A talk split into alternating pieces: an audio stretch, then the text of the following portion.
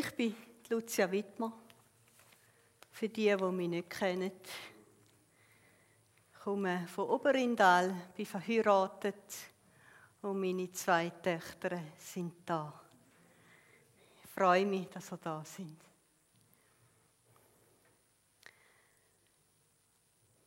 Mein Thema heute ist, dich zurüsten.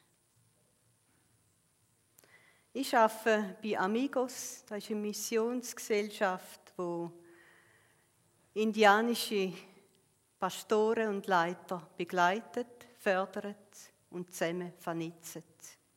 Das ist nötig. Denn der Fokus ist auf die Ausbildung und die Ausbildung ist sehr gut, was sie geniessen in Lateinamerika.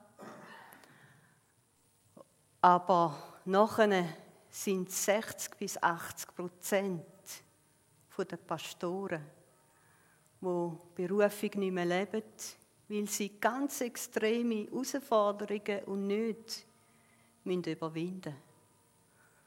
Und darum hat Amigos das zum. Äh, ich bin ein bisschen nervös. Das ist meine erste Predigt. Ihr müsst ein bisschen Geduld haben mit mir. Darum hat Amigos das Werk gebildet, um genau da in dieser Reise zu gehen. Um diese Pastoren zu begleiten. So, dass sie nicht mehr aufgehen. Weil wenn ein Pastor aufgibt, dann bedeutet das für das, die Gemeinde, die sie leitet, dass die Gemeinde zerbricht.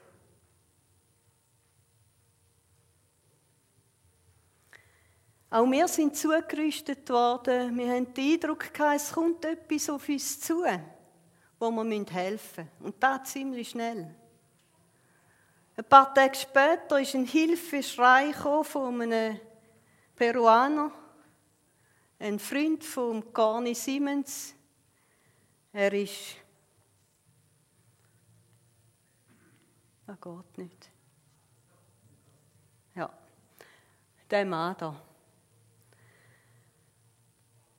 Er hat sich gemolden und hat gesagt, er muss innerhalb von einer Woche muss er das Vierfache von seinem Monatslohn aufbringen, dass er Diplom 4, den Diplomabschluss von seiner Tochter kann zahlen kann.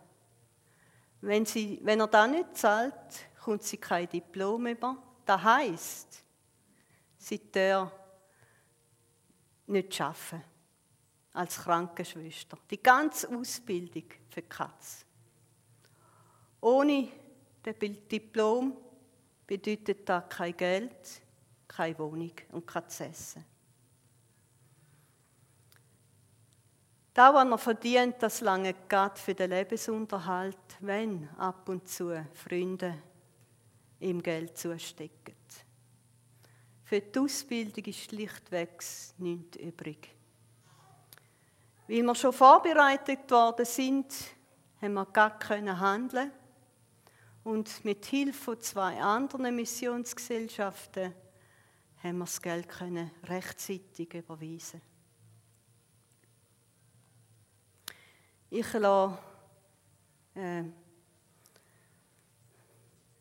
etwas durchgehen. Da kann man die Adresse draufschreiben. Denn ich schreibe all drei Monate über meine Arbeit den Rundbrief. Man hier ankreuzeln, wenn man den will, bekommen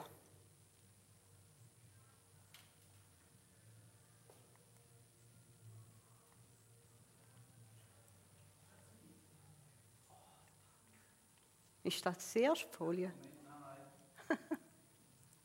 Fährt schon gut an.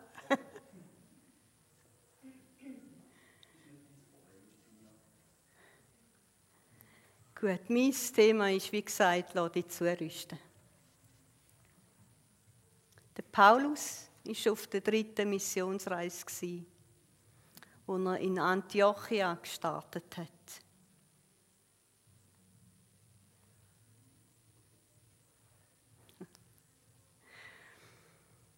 Er war gerade in Ephesus und Gott hat gewaltig gewirkt darin. Außergewöhnliche Wunder und Zeichen sind gesehen. So, dass die Leute sogar die Schweißtücher oder Schürzen nahmen, die Paulus getragen hatte, und sie auf die Kranken legten, worauf die Krankheit verschwand und böse Geister ausfuhren. Wenn Gott so gewaltig wirkt, sind die Angriffe vom Find nicht weit entfernt. Paulus ist eine Zeit lang geblieben, dann ist er weitergegangen mit seinen Begleitern. Wir lesen. Nach, den, nach diesen Ereignissen beschloss Paulus, über Mazedonien und Achaia nach Jerusalem zu reisen. Er sagte, und wenn ich dort gewesen bin, muss ich Rom sehen. Ich glaube, dass der Paulus zu dem Zeitpunkt schon gewusst hat, dass Gefangenschaft und Leiden auf ihn warten wird. Aber schauen wir genauer hin. Paulus war gerade in Mile.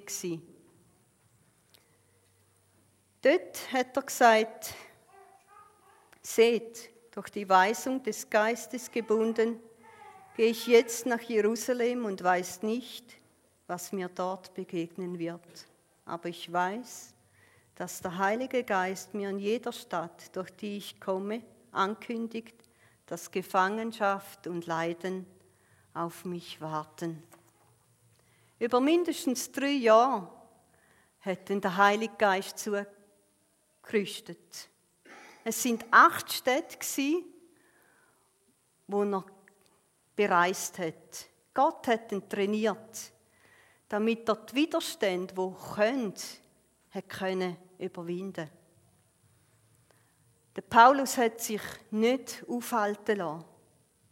Er hat zum Beispiel in Milet ganz schnell weiterreisen und hat die Ältesten von Ephesus zu sich kommen lassen, hat ihnen alles noch gesagt, was er hat müssen und hat sich von ihnen müssen losreißen.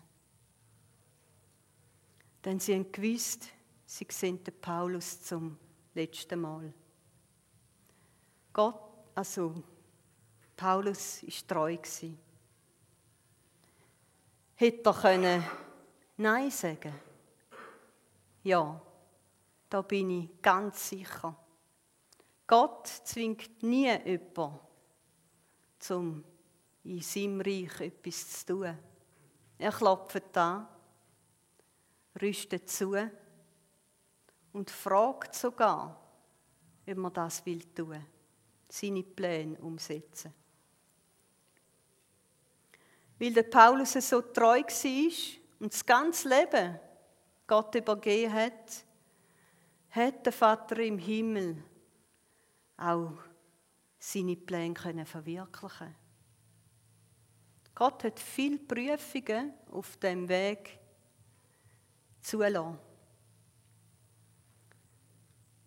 Das müssen sein, denn durch jede Prüfung, die er bestanden hat, ist er standfester geworden.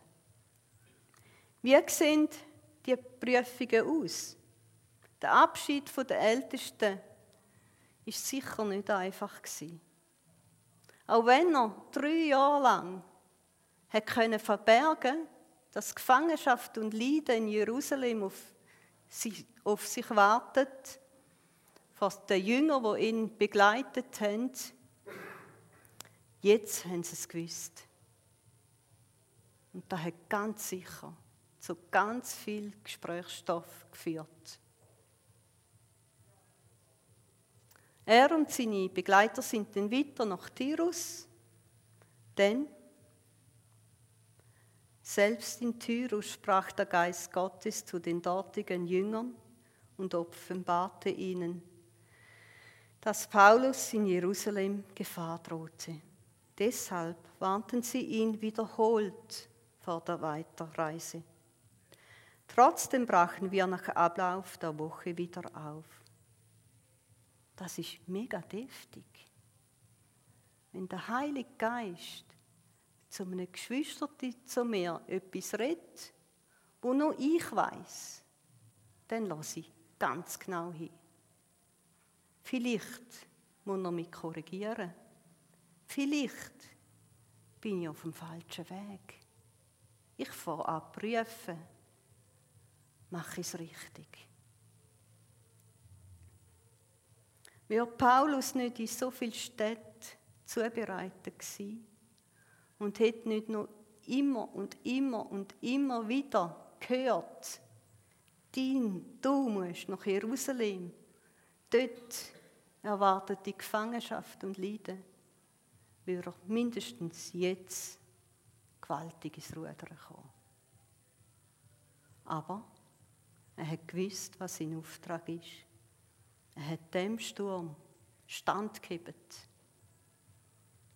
Und das ist nicht der letzte. Schauen wir weiter. Er ist nach Caesarea gekommen. Dort hat der Evangelist Philippus gewohnt mit seinen vier Töchtern und er war bei ihm Gast. Der Philippus war aus der Jerusalemer Urgemeinde und er ist der von diesen sieben Diakonen, die gewählt worden haben. Da müssen Leute sein gutem Ruf, voll Geist und Weisheit. Bei der ersten Christenverfolgung hat Philippus in Samaria gewirkt. Dort hat er predigt, hat Lahme geheilt und Krüppel. Und aus vielen Besessenen sind unreine Geist ausgefahren.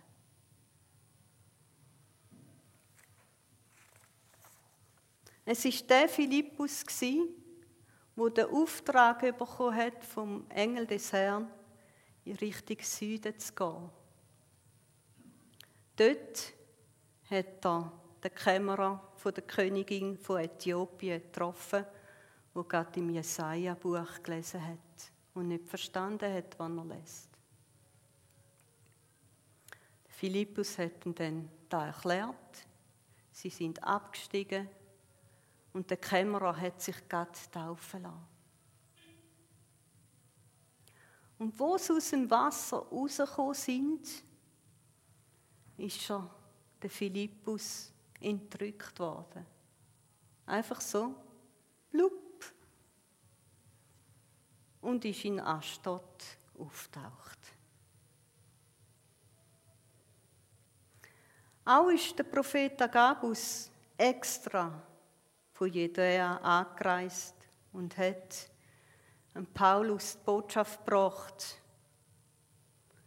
Er hat seinen Gürtel genommen, hat die Hände und die Füße gebunden und hat ihm gesagt, hey, Jerusalem, dort wartet dann auf die Gefangenschaft und Leiden. Es war der Prophet, wo die große Hungersnot vorausgesagt hat, wo im vierten Jahr beim Kaiser Claudius gekommen ist. Und da hat die ganze Erde ist betroffen gewesen. 45 Jahre nach Christus. Die Geschwister die haben reagiert mit als wir das hörten, baten wir und die einheimischen Geschwister ihn dringend, nicht nach Jerusalem hinaufzuziehen. Und weiter lesen wir, weil er sich nicht umstimmen ließ, beruhigten wir uns schließlich und sagten, dann soll geschehen, was der Herr will. Paulus hat gegen jede gute gemeinte Ratschläge und Bitten müssen standheben und hat sich nicht darin umstimmen lassen. Sind denn alle Geschwister die falsch gewesen? Haben sie denn Gott falsch gehört? Nein, sie haben richtig gehört, aber sie haben aus der Sorge heraus gehandelt. Wir sehen das menschliche Verhalten auch beim Petrus, wo Jesus gesagt hat, er geht nach Jerusalem und dort wartet auf ihn das Leiden. Der Petrus hat Jesus beiseite genommen und hat gesagt, das soll ja nicht passieren. Jesus hat sich umgedreht und hat zum Petrus gesagt, Geh mir aus den Augen, du Satan! Du willst mich zu Fall bringen. Was du denkst, kommt nicht von Gott, sondern von Menschen. Ich glaube, das ist gewaltig eingefahren, was er da gehört hat. Also ich wäre am Boden zerstört gewesen, wenn Jesus mir so etwas gesagt hat.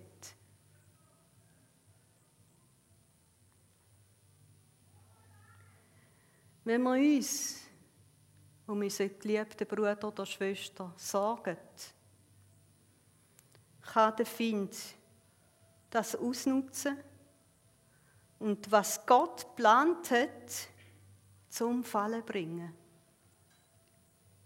Doch der Paulus ist standhaft geblieben.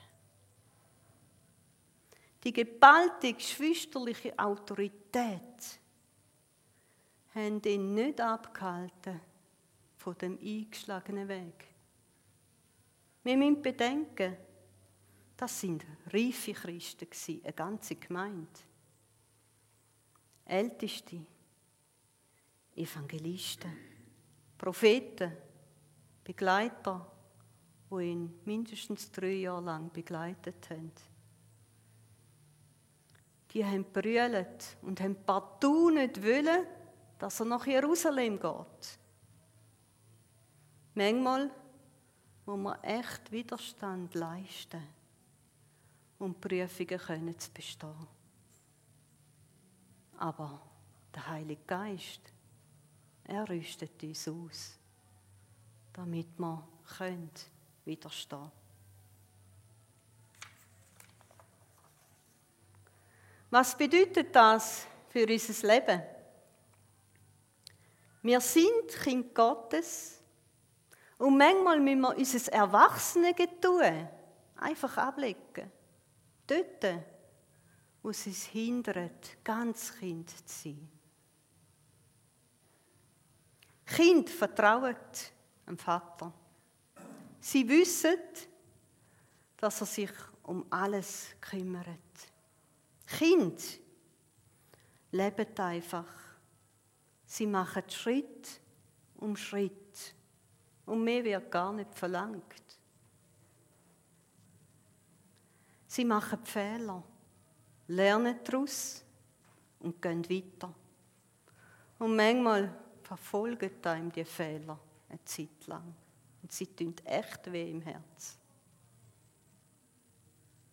Kind leben daheim. Jetzt habe ich, glaube ich, etwas ausgelassen. Kind lassen sich erziehen. Tief im Inneren wenn sie folgen. Auch wenn es nicht immer klappt, sie lassen sich von Gott belehren, ermahnen und sich auf den richtigen Weg leiten. Und Kind leben daheim. Wir sind aufgerufen, mit Gott zu leben, mit ihm viel Zeit verbringen. Lernen wir ihn kennen. Lassen wir uns von ihm lieben. Das tut mega gut ohne Krampfen. Einfach in seiner Gegenwart sein und geniessen. Wenn wir in diesem Fluss sind, läuft es einfach. Und dann ist es richtig. Falls wir das nicht können, können wir Gott um das bitten. Denn sein Wort heißt, steht, bittet so wird euch gegeben. Das Wenige, was wir mitbringen ist unsere Treue.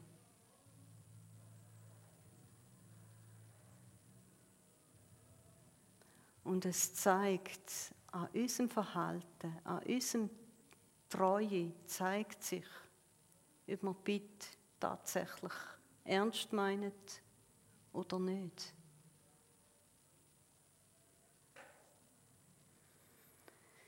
Kein Wunder, hat Gott so gewaltig können durch den Paulus wirken.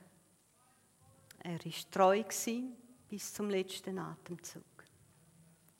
Mutter Theresa sagt, wir müssen nicht perfekt sein, aber treu.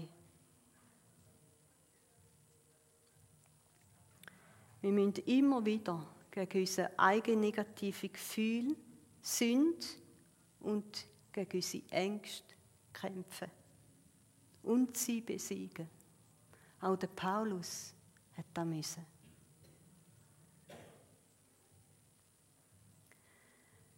Und wenn wir einen geistlichen Schatz entdeckt haben, dann müssen wir ihn festhalten. Ihn verinnerlichen, bis er ein Teil von uns ist.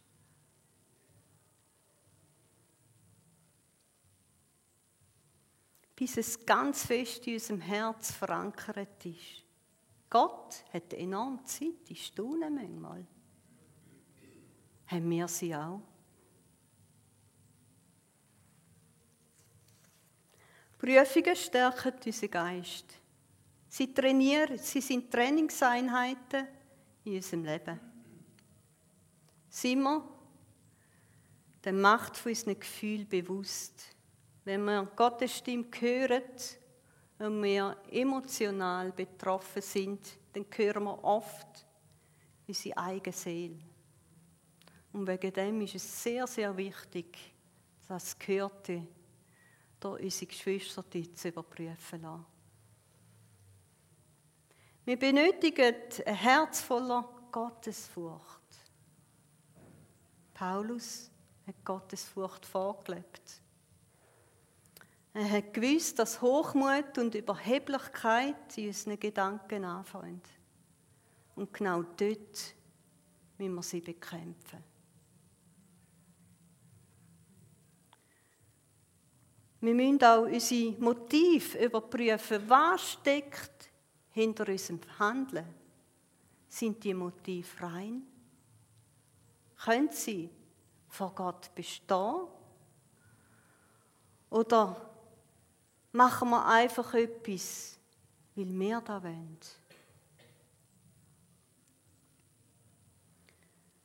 Im Jakobus 4,6 steht, der Hochmütigen widersteht Gott, aber den Demütigen gibt er Gnade. Paulus ist voller Demut. Seine Motivation war, wichtig ist nur, dass ich das Ziel erreiche und den Auftrag erfülle, den mir Jesus, der Herr, aufgetragen hat. Wenn wir beim Selbstüberprüfen entdecken, dass die Motive nicht edel sind, dann müssen wir umkehren. Wir dienen Gott im allein und nicht uns. Alles andere ist Gottes Götzendienst. Der Find schläft nicht. Er benutzt jede Gelegenheit, um uns in das Licht zu führen und wiegt uns da dabei sogar in Sicherheit. Wir haben genug Beispiele. Der Petrus, der Philippus, Agabus, seine Leute, Begleiter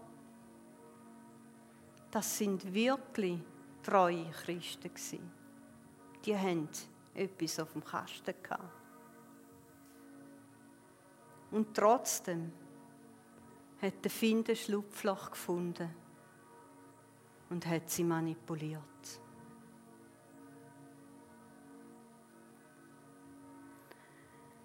Gott hat es nicht verdient, dass man ihm misstraut Er hat es nicht verdient, dass wir auf ihm verrückt sind. Er hat es schlichtweg nicht verdient, dass wir ihm nicht zutrauen, dass er uns auf einem guten Weg durchs Leben führt. Seine Wege sind immer die besten für unser Leben. Auch dann, wenn wir es nicht verstehen. Komm zurück zum Vater. Lass dich von ihm lieben. Er wartet.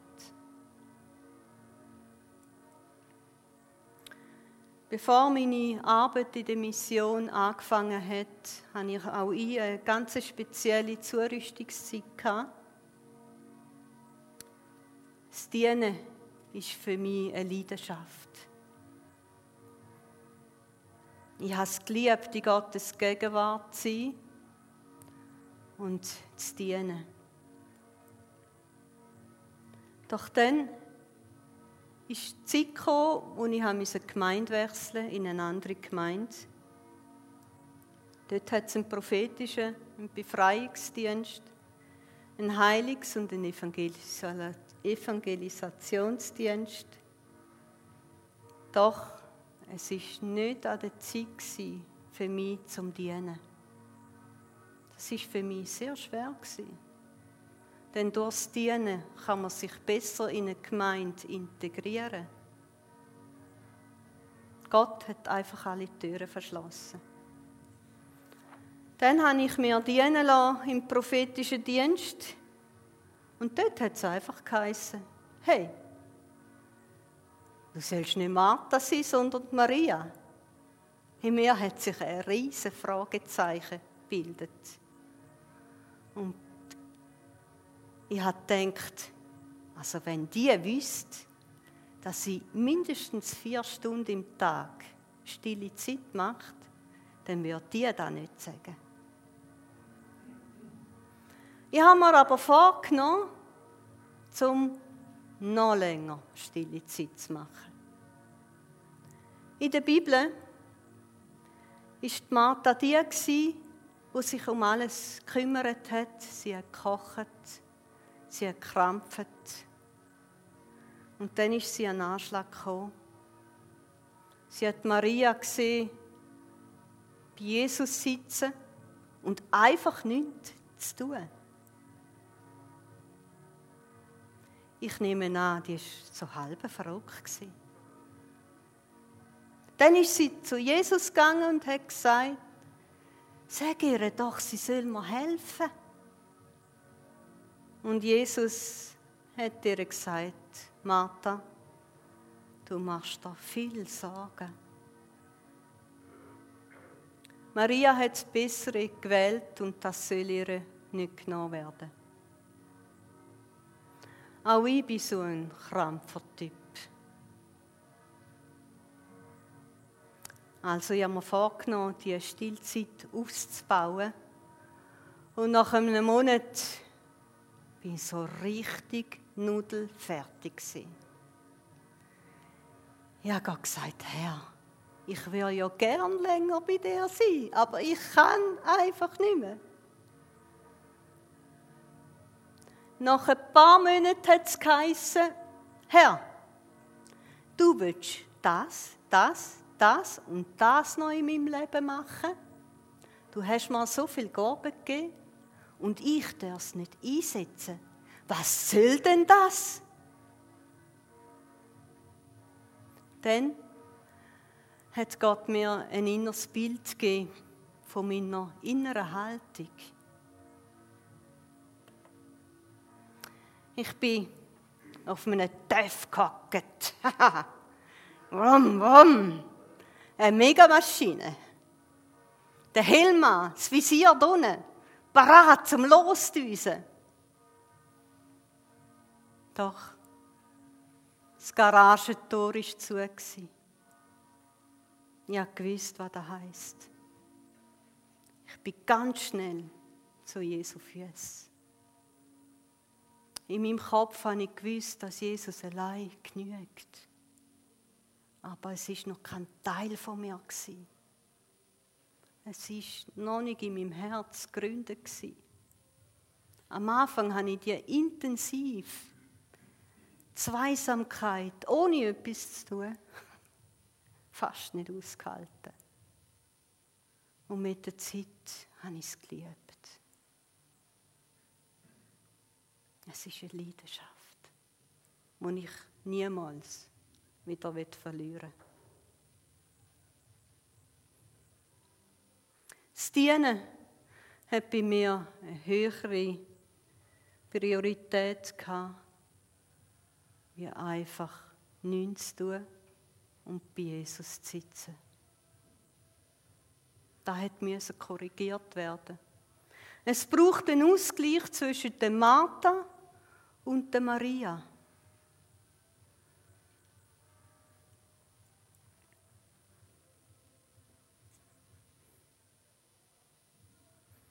Wir dürfen unser Potenzial nicht vergeuden. Es ist wichtig, dass wir die Person sind, wo wir vor Gott sollen sein. Gott hat einen guten Plan für jeden von uns. Obwohl er alles selber tun könnte, hat er sich entschieden, durch jeden von uns zu wirken.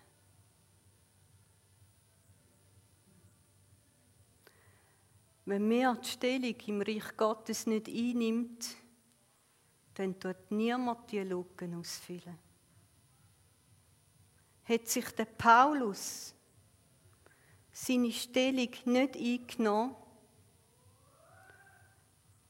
wäre niemand zum Kaiser gegangen.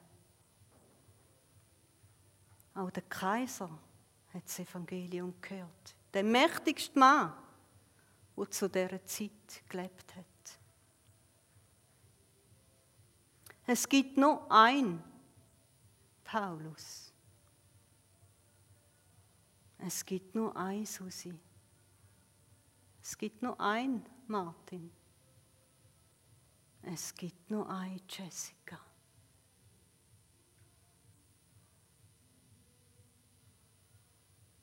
Genau aus dem Grund müssen wir aufstehen und unser Potenzial einsetzen mit Gott. Ich tue jetzt noch beten.